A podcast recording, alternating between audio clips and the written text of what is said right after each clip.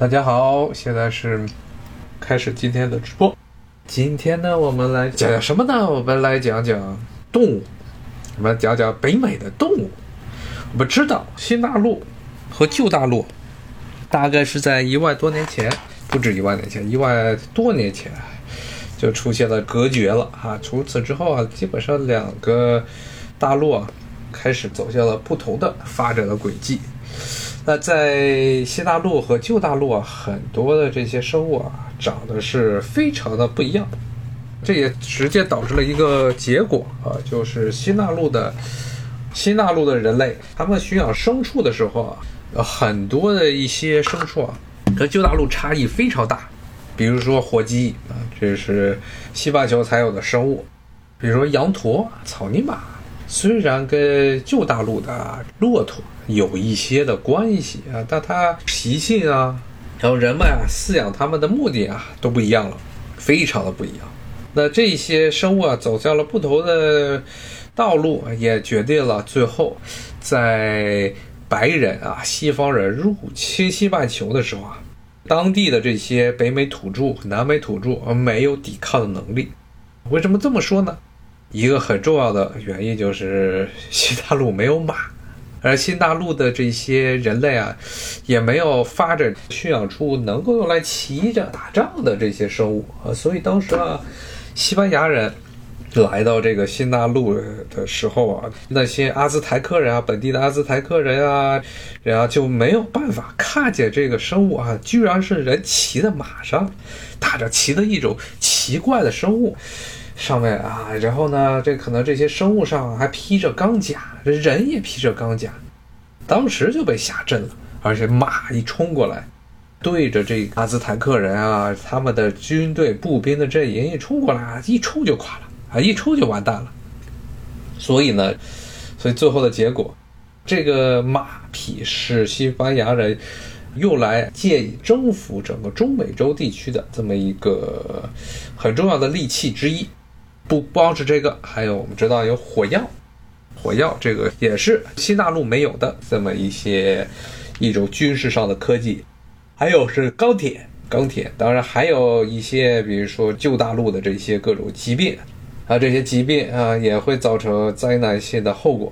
总而言之啊，就是多种啊因素啊导致了这个新大陆的人类啊无法抵御旧大陆的这些入侵者，特别是在北美地区啊被屠戮一尽，最后被屠戮的非常干净。我们今天不讲人类史，我们来讲讲一些其他的生物和其他的动物。咱们看这个鸭蹄的图片啊，鸭蹄图片这个东西，几只看着圆滚滚的，远处看比较可爱。这个生物是什么呢？这是浣熊。这是北美特产，北美的这么一种特产的生物啊。这个生物啊，经常的会跟咱们东半球啊旧大陆的一些的动物混淆。其中呢，某一个牌子的干脆面为这种混淆做出了巨大的贡献。大家都知道，这就是小浣熊干脆面。因为大家看这鸭蹄图片中啊，这这是真正的北美浣熊。北美浣熊啊，它的这个毛色啊是灰色的，不是这个像小浣熊干脆面里啊这种橙色的、橙黄色的这么一种的颜色。小浣熊干脆面里的那个浣熊啊，这个与其说是浣熊啊，不如说是浣熊和小熊猫这么一个混合种。颜色是小熊猫的颜色，然后呢，一些扮色呀，一些这个扮相啊，又比较像是这个浣熊。它总体的这形态啊，更像是小熊猫，而不是浣熊。而小熊猫啊，像中国啊，还有喜马拉雅山路的一些国家啊，所特有的这小熊猫，跟浣熊是完全是两个两种生物之间，甚至连亲属关系都没有。但是呢，因为这个干脆面的原因，导致了很多人认为。浣熊啊，他把这个小熊猫当做浣熊，把浣熊当做小熊猫。还有一个非常容易混淆的啊，就是这浣熊和河，一丘之貉。这个河呢，咱们经常会把它说成另外一个东西，就是狸猫。其实上没有狸猫这种生物啊，一般所谓的狸猫是指的河。经常啊，大家可能对河的更多的印象啊，是来自于一些这些动漫作品。我觉得像日本人很喜欢河啊，日本人很喜欢河，他们管河就叫狸猫啊，叫狸。其实跟以前啊出现过一些闹过一些风波的果子狸啊也是亲戚。当时可怜的果子狸啊，因为所谓的非典原因被大量的捕杀，非常悲惨的，就这么就完蛋了。但是这种果子狸啊，还有包括河啊，都是以前在温带地区啊、东亚地区非常常见的一些啊小型杂食性的生物，那杂食性的动物。那这个河，它其实跟狸猫，所谓的狸猫跟浣熊长得也是非常的不一样。我们经常听到什么像日本的神话之中啊。经常说说这个狸猫啊或者河呢是一种非常聪明的动物，经常能够变换啊。说这狸猫啊，这头上顶着一片叶子，然后有各种咒语，这么一念就能变成千奇百怪的形态。很多时候能变成人，变成动物，变成各种各样的活的东西、死的东西啊。说是一种非常神奇的动物，和狐狸一样是会幻术，但是这个东西仅限于日本的神话。那么在中国地区没有，那么具体到美国的这个浣熊，跟河或者狸猫就更没有关系了。美国还有包括北美，包括这个墨西哥和加拿大地区常见的所谓的浣熊，它是一个，它既不会幻术，而且呢也不招人喜爱。原因是什么啊？因为这种动物啊，最喜欢干的是什么呢？喜欢去你的后院儿。美国这边啊，很多人都是自己家里有一个院儿，自己去家院儿啊，跑你院里去偷垃圾吃、捡垃圾，或者在大街小巷，你都会看见这些浣熊成群结队的去翻这些垃圾箱，然后把垃圾箱啊绕的一个天翻地覆。这是北美地区这种动物浣熊，它最喜欢干的事，它也是一种杂食动物，小型的杂食动物，素的也吃啊，肉也吃。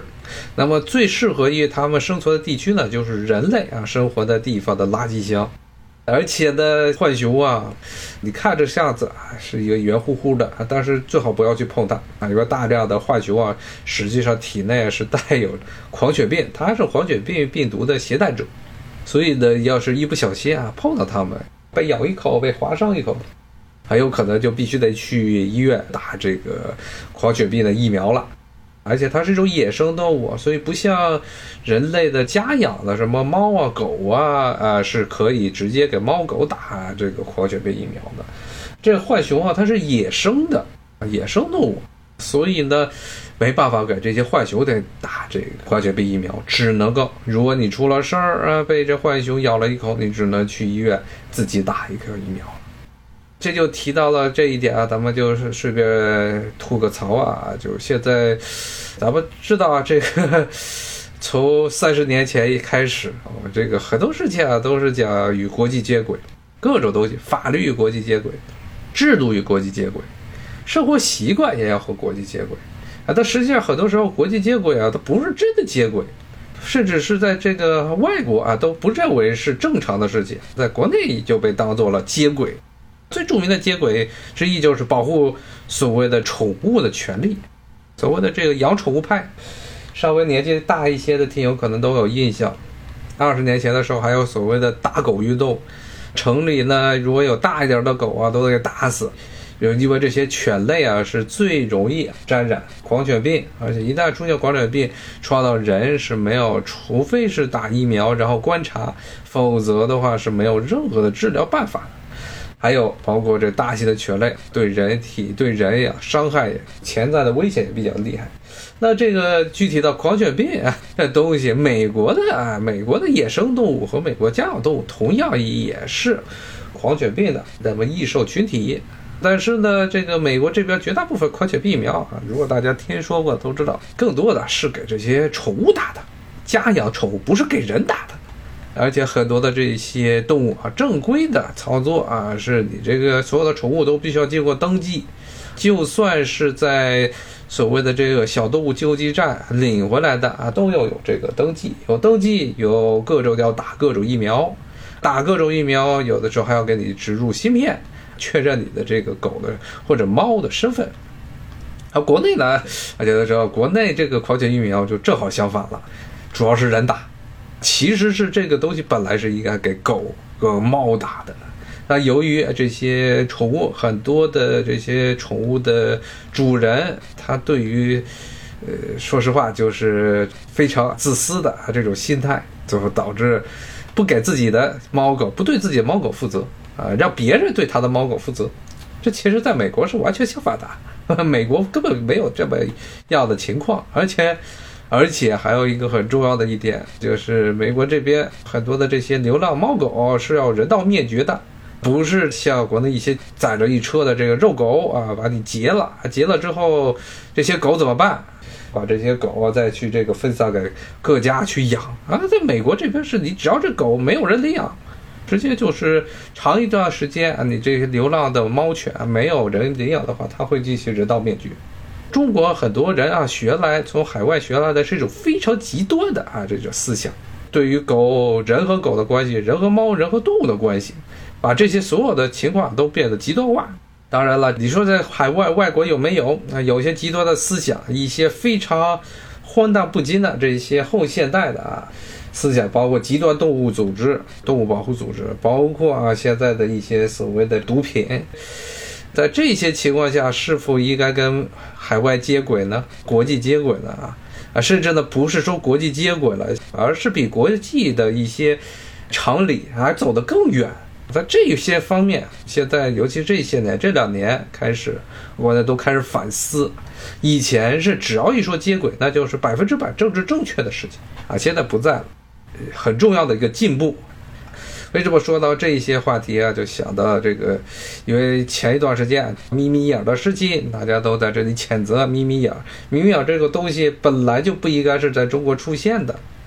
而且中国也没有那么多啊，在西方的这种所谓的这些漫画啊，西方的很多的戏剧作品中出现的那样的眯眯眼，并不是中国人的普遍的这么一个形态、面容形态。之前也说过啊，北方可能有，特别是东北地区，特别是这个越往北的地方，可能人的眼睛啊越偏小，不是偏小，而是因为你的这个眼皮啊内的眼皮下方的这个脂肪比较厚，为了抵御冬天的寒冷，所以会给人一种印象说是眯眯眼。但是大家可以看，一般都是越往南走，人的眼睛就越大，他这个单眼皮也越来越少，目的原因也是因为这样。只有在冷的地方，它才会有比较眼睛会比较小啊，为了抵御寒冷啊。那这个不是中国人的普遍的这么一个脸型或者脸部的这特征，但是呢，在西方啊，它就变成了一个用来嘲笑中国人的这么一种刻板印象。啊，然后呢就被某一些这个模特啊、模特公司一些所谓的这些造型设计当做了接要与国际接轨，认为这才是真正意义上的模特应该长的脸。最后是怎么样？现在都遭到了反噬。在国内，这些以前是认为呃这是西方人做的啊，都应该跟着做啊，其实应该早就应该纠正。啊，咱们接着回到动物啊，啊，所以呢，我们知道这个。北美地区可能最常见的啊跟人类打交道最多的野生动物，啊，其实就是这个浣熊了啊，因为在你家自家后院都有。那么在北美地区啊，由于领土啊国土大广阔，像美国跟中国的面积差不多大，而加拿大的面积啊，甚至比中国的领土还要大一些，是两个非常庞大的这么一个国家。但是人口啊却少得多，撑死了两个地方加起来四亿四亿人口，但是呢，整个北美地区刨除这个墨西哥，加上墨西哥差不多六亿人，是中国人口的一半儿，它的总面积呢确实是中国的可能是二点五倍左右。那么一片非常广袤的土地上啊，人口啊又相比中国要稀少得多，所以这野生动物啊出现的几率也比较大啊。很多的像浣熊这样的野生动物，现在已经变成在这些所谓的郊区大量繁殖、大量生活的这些动物啊。除了浣熊，这是基本上是从北美东海岸、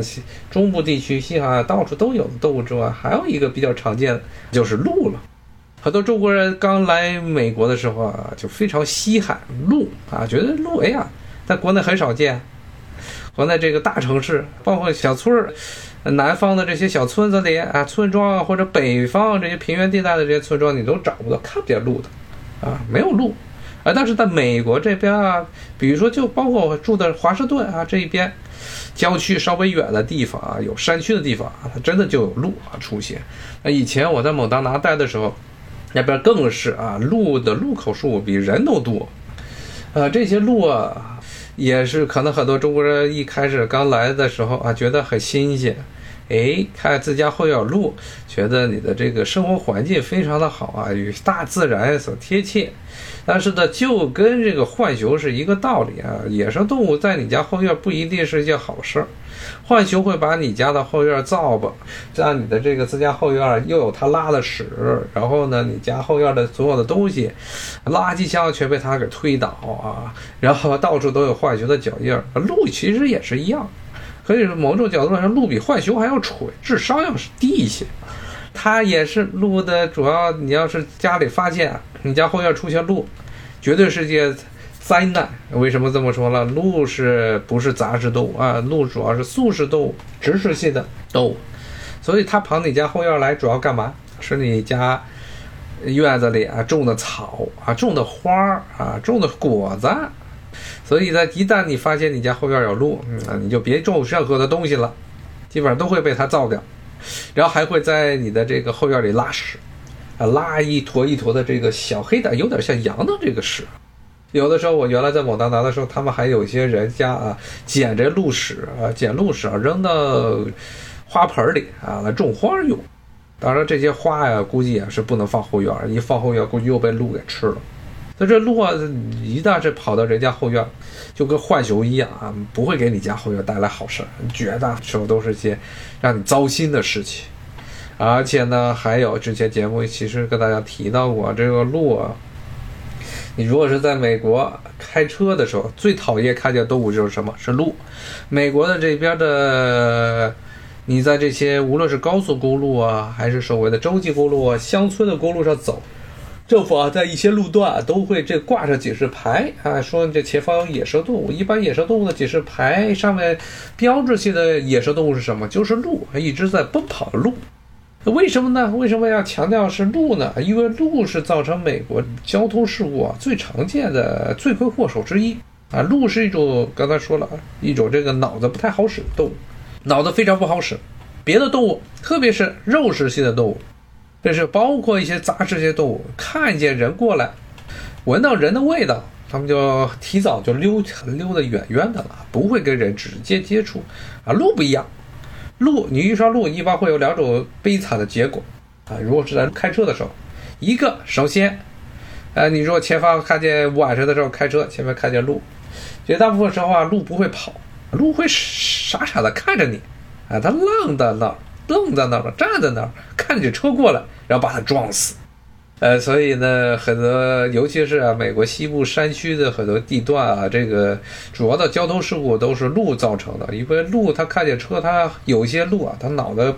比较笨啊，看见这个车灯，它就吓坏了，就站在那儿，然后就被撞死了。然后你这车也报废了，还会造成很有可能会造成人的这个生命的危险。另外呢，你要是在林子里遇上鹿啊，也不是好事。啊，为什么？因为这个鹿啊，它本身是一种被捕食的动物啊。但一般被捕食的动物啊，尤其它这种体量的被捕食的动物，它喜欢干的是什么？它喜欢用自己的这个鹿角啊，用自己的气势来把你的他认为有危险的动物啊给吓走。特别是比较大的鹿，比如说驼鹿，北美的地区偏北的地区啊，体格比较大的这驼鹿或者马鹿。这些鹿啊，虽然它们是植食动物啊，但是呢，它们的攻击性非常强。看见有这个它们有危险的动物，会直接上来抽你、顶你。所以呢，在美国西部山区也是啊，由于鹿啊这种植食性的动物啊造成的这个人类的这么一个伤亡情况比较普遍啊，比这个很多的时候比所谓的那些肉食性的。捕食动物啊，要更危险，他们会直接来顶你，所以啊，在美国，在这边待着，你。看见鹿啊，一般来说不是什么好事啊，要不然为什么这个这些各种地方公路的啊，这些警告牌说前方有一小动物，都是拿鹿作为这么一个警示。就是鹿在美国是个非常讨人厌的动物。呃，丁友说怎么不来中国啊？这个来多少吃多少。美国啊，它其实也吃鹿啊，美国人是吃鹿的。那这个鹿本身野生的，野生的绝大部分的时候，大家都知道，这个野生动物不好做，你烹调的时候肉不是非常好处理。包括中国，咱们吃鹿肉啊，南方地区比较少，北方、东北啊，包括这个北京的很多餐馆都做鹿肉啊。但是鹿肉是一种非常难做，因为它的腥骚味太重啊，野生的，所以很多时候经过非常长漫长的加工啊。那这加工呢，主要是干嘛啊？要把这个腥骚味去掉啊，就是把它风干再炸。炸过之后再去炖，再去红烧，有各种各样的香料，要就是要把这个骚味儿啊，给腥味儿给去掉，这一些处理起来非常麻烦。包括美国这边啊，他们这个也经常打鹿肉，到这个秋天的时候，很多地方是有你允许这个捕猎的地方就可以打鹿肉，但是鹿啊也是他们美国人主要怎么吃鹿，还是啊做成这鹿肉干儿，把它熏了。里面的这肉里的所有的这水分全给你弄干了，熏干之后做熏成肉干来吃，啊，其实跟我觉得跟中国的这种做鹿肉的办法也有类似的情况啊，就是要把这个鹿肉给熏得干干的啊，把里面所有的血水啊、腥味儿全部都给熏没了啊，然后呢再加上各种腌料，这边一般胡椒。还有一些其他的、其他的一些酱油啊，他们有的时候这边的很多时候做这些肉干儿时候酱油，就是要不让这个酱油整个腌制肉的时候，把这些味道啊、调料全部都浸泡在这，让这个肉里充分的吸收这些这些腌料的味道啊，这样才能把这个肉腥味给去掉。但是好不好吃呢？说实话，鹿肉我是没怎么吃。嗯，不太喜欢野生的，还是那句话，野生动物都是很难避免它的这个腥味。能把腥味去除的那些工序，有那些工序的时间，你可能做很多其他的菜了。它跟这个海洋的生物不一样啊，中国人也吃很多的海洋的生物啊，鱼呀、贝类呀、鲍鱼呀、龙虾呀。但是海洋里的生物一般腥味啊不是很重，